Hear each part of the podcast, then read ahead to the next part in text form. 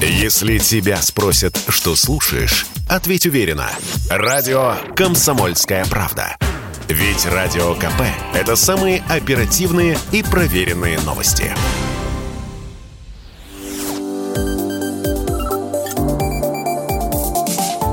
Что нового в союзное государство?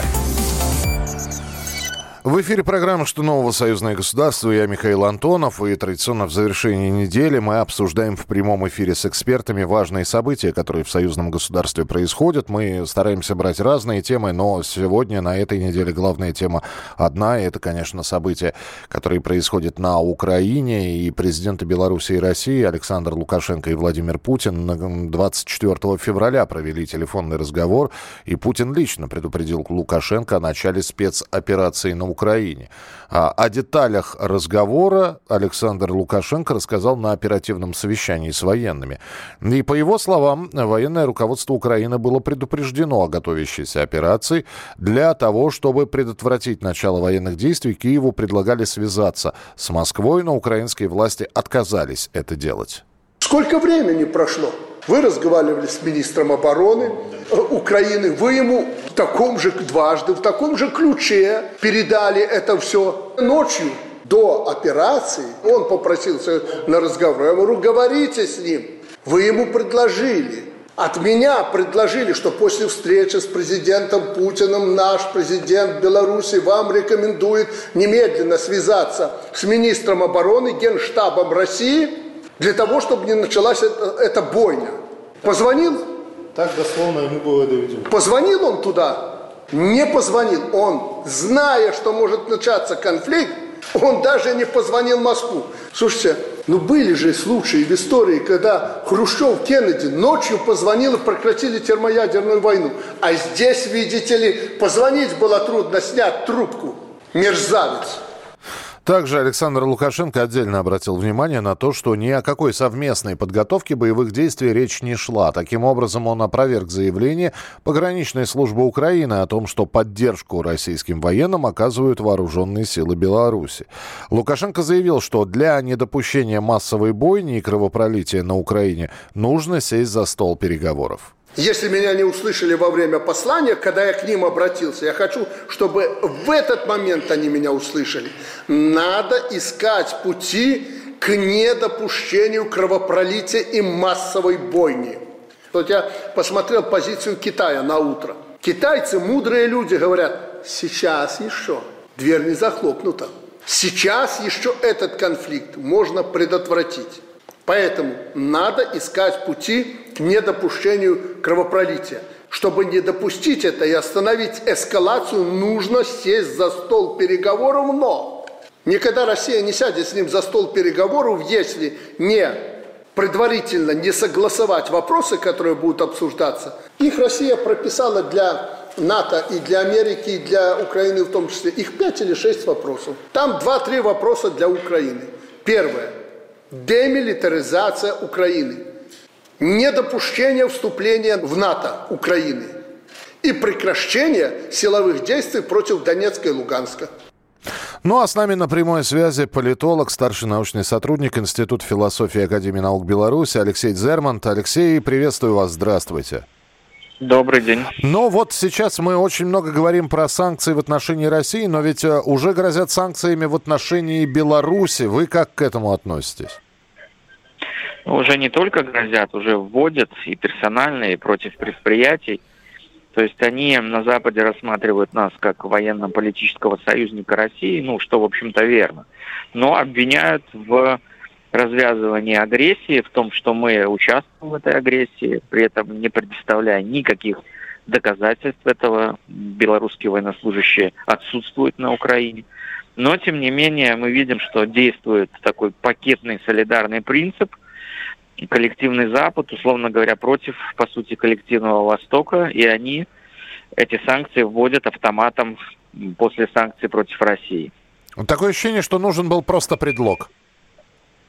Да, в общем-то, они э, на протяжении года эти предлоги постоянно находят, то с самолетом, то, значит, еще с чем-то. Но вот сейчас предлог э, якобы вторжение Беларуси вместе с Россией на Украину. Ну, предлог, понятно, надуманный, они просто ведут войну на экономическое удушение своих конкурентов. При этом э, надо, если мы говорим про Беларусь, надо вспомнить, что э, в последнее время очень э, много обсуждалась повестка с беженцами, повестка с приграничными районами Беларуси и Польши. Как сейчас там обстановка? Потому что за информационным полем, которое сейчас заняла полностью фактически Украина, это такое ощущение, что проблема либо ушла, либо ушла на второй план абсолютно. Ну, она ушла скорее на второй план, она не исчезла, то есть около 700 человек все равно продолжают жить э, в лагере временного содержания на границе. Мы видим э, с нашей стороны, что все равно мигранты пытаются проникнуть в Польшу. Э, значит, что касается обвинений польской стороны в преступлениях против мигрантов, Запад молчит, ни на что не реагирует, хотя все заявления отправлены и в Гаагу, и в другие инстанции. Ну, то есть э, сейчас э, Запад пытается эту тему замести под сукно и сделать вид, что проблема ушла сама собой, хотя она никуда не исчезла. Но у вас, тем не менее, в республике сейчас продолжается подготовка к референдуму. Да, да, это так. Как проходит а, все? Знаете, на удивление, на досрочное голосование приходит довольно много людей.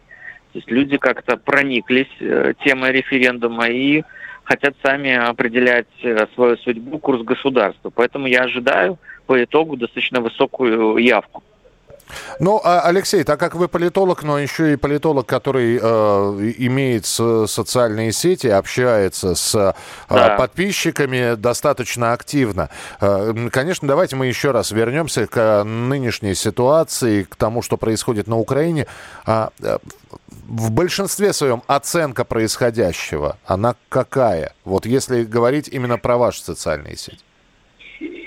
Ну да, у меня срез неплохой, в общем-то, белорусского общества. И я скажу, что белорусы, мои подписчики, они поддерживают спецоперацию России, потому что вот этот нарыв, который образовался на территории Украины, он нуждается в хирургическом уже вмешательстве. Иначе он представляет угрозу и для региона, и для мира. Мы помним эти все заявления про ядерное оружие, поэтому Россия, по сути, выполняет благородную миссию – очистки нашей братской страны от вот этой всей коричневой плесени.